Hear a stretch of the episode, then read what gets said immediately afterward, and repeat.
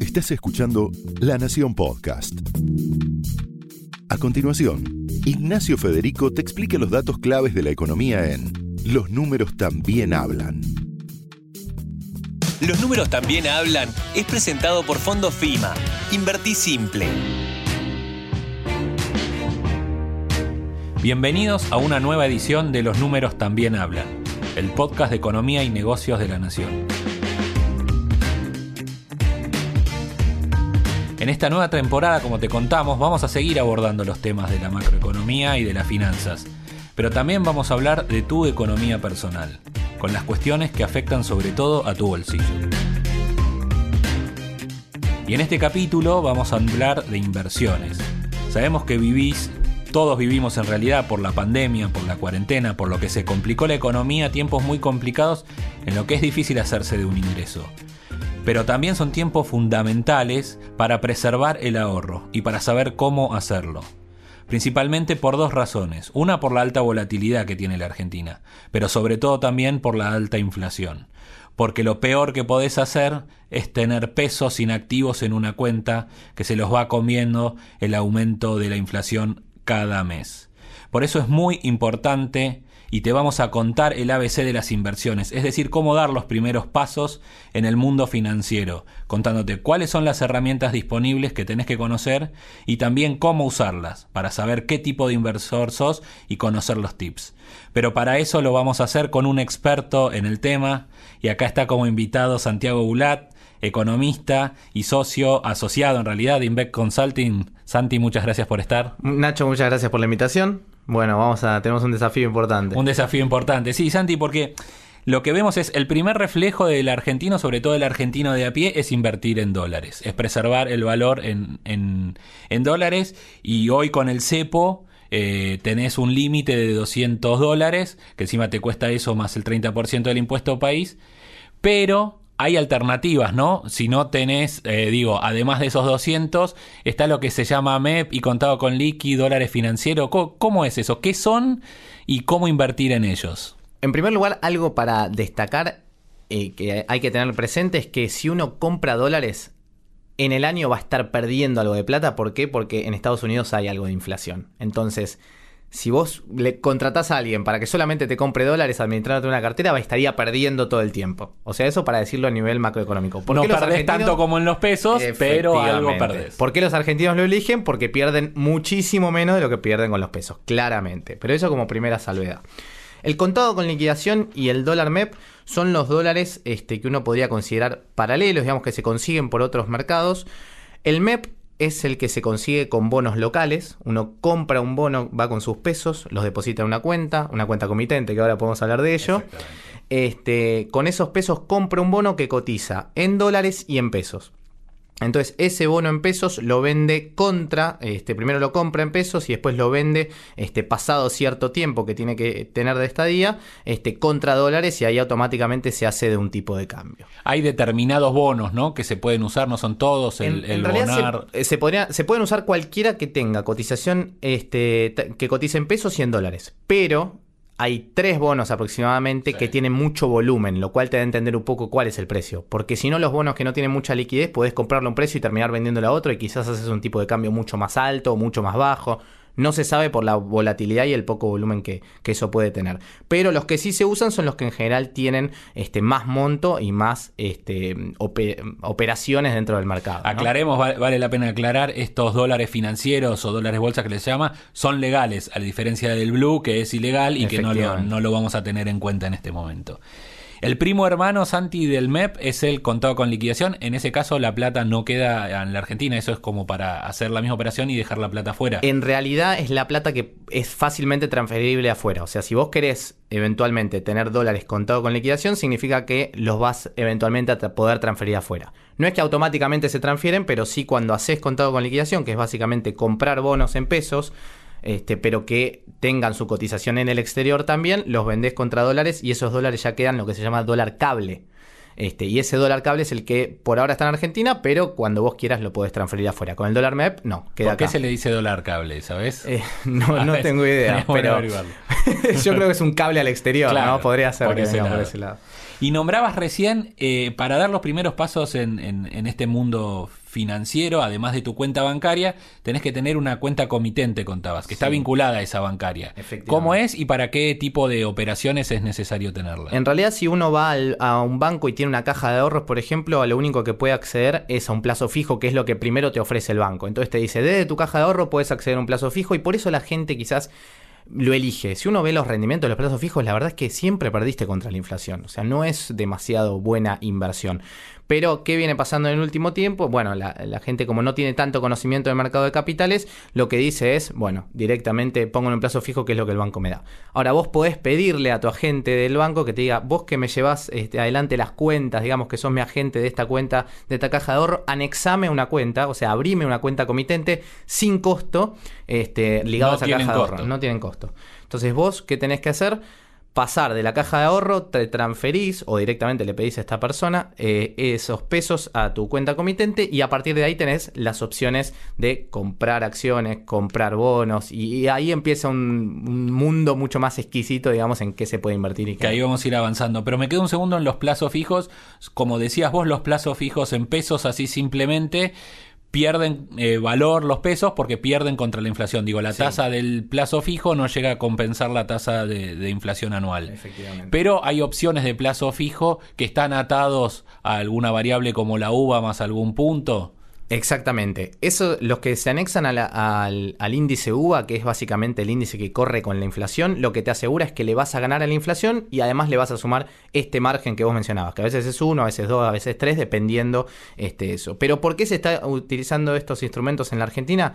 Porque es la única forma de que alguien te quiera invertir en pesos. Entonces lo que te dicen es, lo que te tengo que asegurar es que le ganes a la inflación. Por eso este, te ofrezco un, un plazo fijo que esté ajustado por lo que vaya pasando con la inflación y de esa manera vos te asegurás ir ganándole. Así que esto ahora se posicionó como una opción muy interesante para el ahorrista, pero muy complicada para el que sacó un crédito ligado Claro, IVA. Ya lo claro. sabemos, pero esa persona que se... Este, por lo menos eh, dijo, bueno, voy a sacar un crédito que esté ajustado por inflación porque va a ir bajando y le subió la inflación, se le Está- desmadró, está- digamos, la cuenta. De ahí vienen congelamientos de cuota, etc. todos los instrumentos están tratando de hacer. ¿Qué es un fondo común de inversión? Digo, para el que está empezando a invertir y no sabe dónde pongo la plata, Hmm. a veces lo más fácil es ir a un fondo común de inversión que a su vez decide las inversiones que hace con tu dinero. ¿Cómo, cómo es? ¿Cómo funciona? Bueno, un fondo común de inversión básicamente lo que te permite es llegar a muchos mejores rendimientos que otra inversión. Primero porque si uno ve cómo rinden los plazos fijos, cuando vos invertís de un monto enorme o de una gran cantidad de dinero, vas a poder llegar a mejores tasas ¿eh? que si invertís poco dinero. Entonces, lo primero, lo cómo podemos pensarlo, mucha gente que lleva sus pequeños ahorros para lograr un ahorro conjunto que sea mucho más elevado. A partir de ahí hay distintos fondos comunes de inversión que pueden ser de acciones, que pueden ser de bonos, que pueden ser de bonos eh, ligados al dólar, que pueden ser de activos extranjeros, de activos locales. Entonces hay una gran variedad y cada uno va a depender, este, va a tener un nivel de moderación de agresividad distinto, ¿no? De decir, bueno, cuánto estoy dispuesto a arriesgar mi capital dentro de esto. Básicamente ese fondo, que es mucha gente invirtiendo en un mismo lugar, está manejado por distintas personas que son idóneas, o sea, están avalados por la Comisión Nacional de Valores tras rendir un examen y demás, que les permite ser este, los que administran carteras de otras personas, ¿no? Entonces vos lo que sabés es que es una opción para, si vos decís, me interesa invertir en acciones, pero no sé qué acción puede venir bien, porque eso hay que meterse en los balances y demás, y lleva mucho tiempo, decís, me meto en un fondo común de acciones, por ejemplo, porque creo que van a crecer y me interesa invertir ahí. Entonces alguien que sepa más del tema va a decidir cuáles son esas acciones, qué componente y qué ponderación vas a tener de esas acciones, sobre todo porque si invertís, no sé, 50 mil pesos, difícilmente puedas hacer una selección de distintas acciones vos porque Claro, es muy poco claro. capital. Cambio acá lo haces este, de un saque, lo pones ahí directamente en el fondo y ellos lo distribuyen conjunto a otro, a otra gran Y a vos cantidad te corresponde lo que se llama una cuota parte de, de- de ese fondo. digamos. Efectivamente, vos sos- te- una vez que entras en un fondo común de inversión, compras una cuota aparte este, de ese total del fondo que va a corresponderse con la cantidad de dinero que inviertas. Si pones más plata, vas a ma- mayor cuota partista que, que antes. Y ahí tenés 48 horas máximo para que eh, volver a tener el dinero. Va a depender, depende del fondo en el que estés. Pero el máximo es 48 horas que tengas que levantar el teléfono antes. Y Son decir, relativamente "Quiero- líquidos, digamos, Sí. es fácil recuperar la inversión si uno quisiera disponer de ese dinero. Los más líquidos son los llamados money market, este, los cuales automáticamente vos lo pedís y ya te, te deberían transferir la plata, que así se están manejando algunas aplicaciones, de hecho. Hay otro instrumento eh, que es difícil de pronunciarlo, que son los CDRs, eh, que son certificados de depósitos argentinos. Eso es una manera de comprar, hasta incluso con pesos, acciones de empresas del exterior desde la Argentina. Sí. Y generar un ahorro en dólares también. ¿Cómo funciona? Claro. Bueno, eh, vos efectivamente, como bien lo dijiste, son CDRs que son certificados de depósito. O sea, vos estás comprando certificados de esas acciones. No estás comprando la acción en sí, pero sí una, este, un certificado que va a ir, este, digamos, avanzando con la misma este, paridad, digamos, de lo que viene sucediendo con la acción de afuera. O sea, desde la acción de afuera de esa de Apple, supongamos, sube 5%, tu certificado de depósito, digamos, va a subir ese 5%. Y es una manera de comprar en pesos, invertir en acciones de afuera, por ejemplo, este, y que además te cubre el riesgo cambiario. ¿Por qué? Porque cuando suba el contado con liquidación también, bueno, vos vas a estar cubriéndote de ese riesgo porque el CDR aumenta a medida que aumenta el contado con liquidación también. Entonces tenés una doble cobertura. Estás tomando riesgo de afuera este, y estás, estás cubierto. y estás cubierto acá en dólares, que es Y- importante. Y ahí sí tenés que elegir vos la, la acción, la empresa.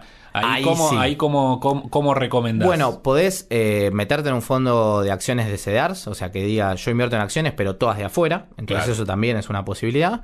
Pero la otra es elegir este, una acción determinada. Hay un poco lo que tenés que ver, me parece, es ver la trayectoria que viene teniendo la acción hace mucho tiempo y las perspectivas que tiene también en adelante. Es difícil porque uno no se va a meter si no se dedica a eso, a ver balances de la empresa y demás, o tiene que ser muy fanático del, del tema. Este, pero uno puede ir viendo, bueno, Apple ha tenido muy buenos rendimientos, por ejemplo, Google viene buenos rendimientos también, este, Mercado Libre viene con buenos rendimientos también. Que Mercado Libre es una empresa que si bien son de argentinos, cotiza como CDR, porque es de allá, digamos. Este, está valuada en Estados Unidos. Pero digo, este, la opción es un poco ir mirando qué pasó y de cara a futuro qué está haciendo la empresa ahora. Si pensamos que Apple está por descubrir la vacuna del coronavirus, bueno, probablemente sea una buena inversión de acá en adelante. Acá repasamos entonces un poco los instrumentos, te repetimos, plazos fijos, eh, bonos, acciones, fondos comunes de inversiones, CDRs. Pero a la hora de dar los pasos, ¿cómo... Santia- Santiago es, ade- además les cuento para el que no sabe, columnista del diario La Nación, escribe en Suplemento de Economía todos los domingos y da estos consejos de inversión a través de sus notas también. Santi, ¿cuál es lo- vos solés decir que lo más importante es ah, primero leer y observar mucho. ¿Cuál, cuál serían los primeros dos o tres pasos para, para ser un buen inversor o para meterse en el mundo de las finanzas? Bueno, primero hay muchos manuales, por ejemplo, del Instituto Argentino de Mercado de Capitales, que te orientan de cuáles son todos los instrumentos más en profundidad de lo que estamos comentando ahora. Y eso es una lectura para ir empezando. Y después ver cómo se mueven este, los, los mercados durante el último tiempo. Entonces agarrás series de 2018 para acá y andá mirando cómo se mueven, cuánto podés llegar a perder también invirtiendo en la Argentina. Y siempre vas a tener que terminar comparándolo en dólares, ¿no? ¿Qué pasó con el dólar también acá para ver si tu rendimiento creció o no respecto de eso? Este, con lo cual, primero es instruirme, ver con lectura, digamos, qué, qué es lo que existe en la Argentina y en qué podría invertir y después empezar a analizar qué pasó, cuál fue el comportamiento de eso, porque eventualmente cuando yo me quiera meter a invertir, bueno, voy a tener que saber si pasó esto, eventualmente puede volver a pasar y cuánto yo voy a querer disponer de esa plata o no. Pero después siempre decís un paso fundamental, ya inmediato, el segundo, es invertir, pasar de esa teoría a la práctica y empezar desde lo sensible a, vi- a vivenciar, digamos, lo que estuviste leyendo desde la teoría. Clarísimo, eh, sí, es claramente así, eh, creo mucho en eso, yo empecé, eh, ahí hago un, este, un pequeño comentario propio, pero Sí, eh, en, a los 19 años fue mi primer trabajo en la bolsa. Y, y ahí, eh, para entenderlo de verdad, me tuve que pegar el primer porrazo, digamos. Invertí plata en acciones de IPF, no me olvido más, me fue mal. Pero dije, bueno, de acá sale y de acá puedo, este, em- compré un bono y dije, ah, este bono me pagó una determinada este, pago de intereses, esos intereses, bueno, entran como dólares, ¿qué puedo hacer con esos dólares? Digo, empezás a entender un mundo a partir de que ves cómo va cambiando tu cuenta día a día y cómo, y los riesgos que vas tomando también. Hay veces que tenés que ver cómo tu cartera se rompe 20% en un solo día, cosas que pasan en la Argentina. Claro. Y tenés que saber surfear la ola en los momentos malos también, ¿no? Entonces, eso me parece que el primer paso es ver, este, estudiar, pero el segundo es claramente invertir, porque hasta que no, este, vos podés saber que el enchufe te da electricidad, pero hasta que no metes los dedos ahí, no Hasta que no sentís la patada. hasta lo que no sentís la patada, no Porque miedo. ahí también hay una regla que vos siempre de- decís es sabé que vas a perder. No inviertas creyendo que vas a ganar siempre, sino sabé que el porrazo este te lo vas a dar. Sí, y yo creo que el que se da el porrazo es el también el que más aprende para adelante. Pero que te vas a dar un porrazo, sí, que no te vendan un cuento este, de hadas en esto, porque no es así. Este, y hay que ser muy cauto. Y acá en Argentina escuchamos mucho a raíz de este, desconocimiento financiero y las oportunidades que hay.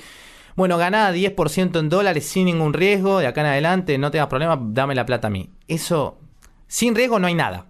Primero, desde Esa ya. es una de las reglas fundamentales también que todavía no dijimos, que el retorno es directamente proporcional al nivel de riesgo que estás tomando en la inversión. Por eso, si te ofrecen algo que no tiene ningún riesgo, te están mintiendo. Así que cuidado con esas cosas.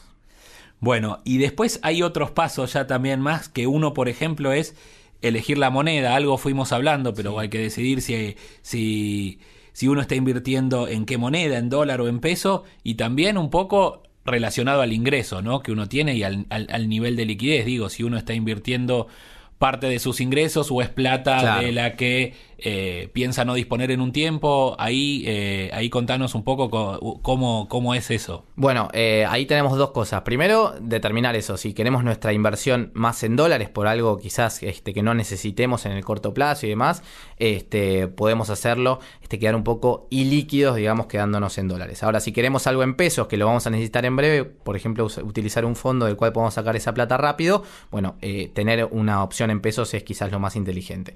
Ahora, lo que tenemos que tener muy en cuenta es cuánta plata del total que nos ingresa vamos a invertir y cuánto vamos a necesitar de ese dinero. Porque si bien, si vos tenés un sueldo de, supongamos, 60 mil pesos, y tenés que pagar el alquiler de eso, y tenés que pagar el- la obra social, y tenés que pagar los distintos gastos, si vos invertís todo eso directamente, ni bien lo cobrás, y te va mal, no vas a poder pagar ni el, ni el gas, ni la luz, ni el alquiler, ni este, la obra social. Con lo cual, en una primera instancia, eso, determinar cuánto es realmente lo que yo estoy dispuesto a arriesgar y sobre ese capital que estoy dispuesto a arriesgar, cuánto es el riesgo que quiero tomar.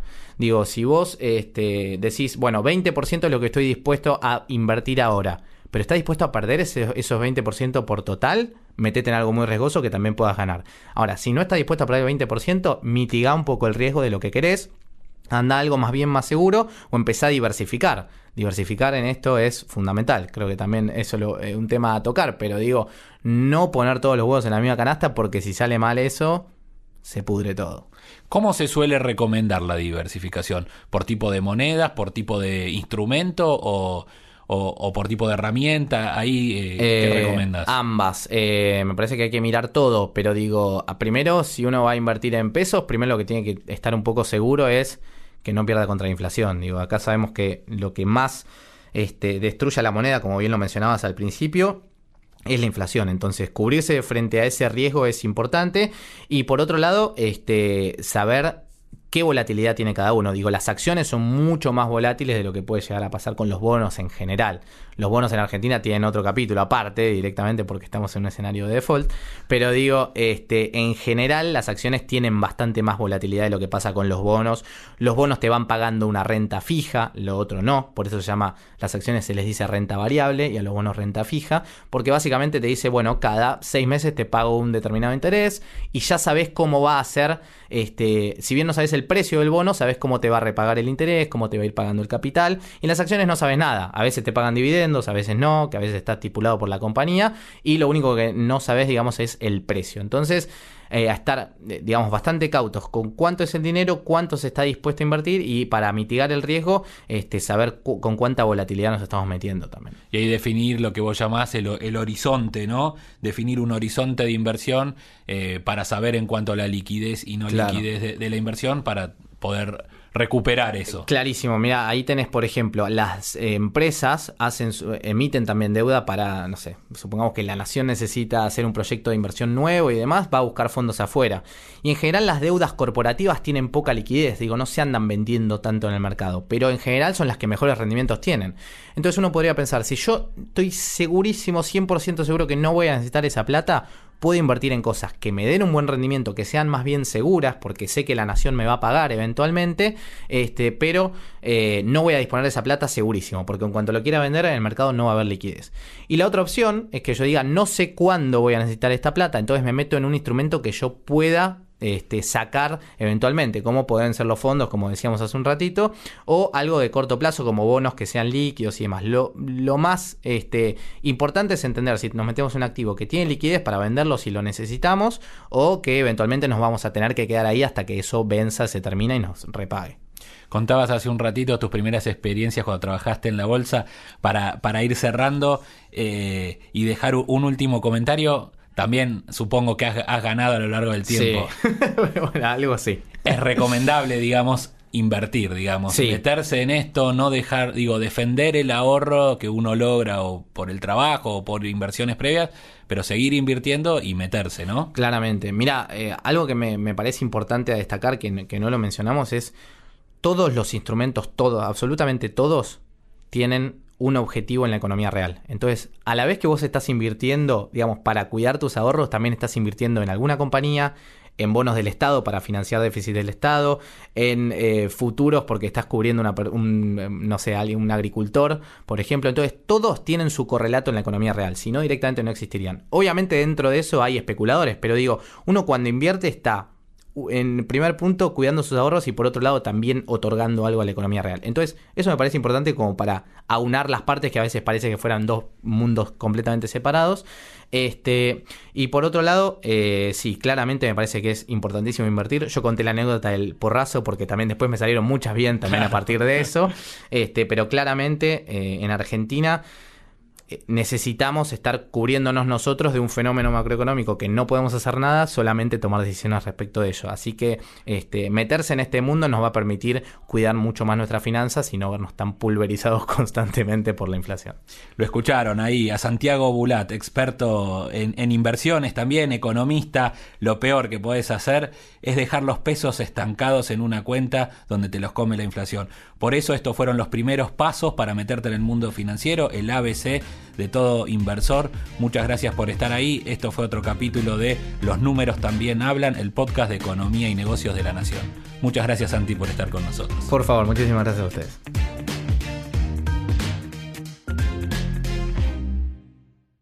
Esto fue Los números también hablan, un podcast exclusivo de La Nación. Escucha todos los programas de La Nación Podcast en www.lanacion.com.ar. Suscríbete para no perderte ningún episodio. Estamos en Spotify, Apple Podcast, Google Podcast y en tu reproductor de podcast favorito. Seguí escuchando La Nación Podcast.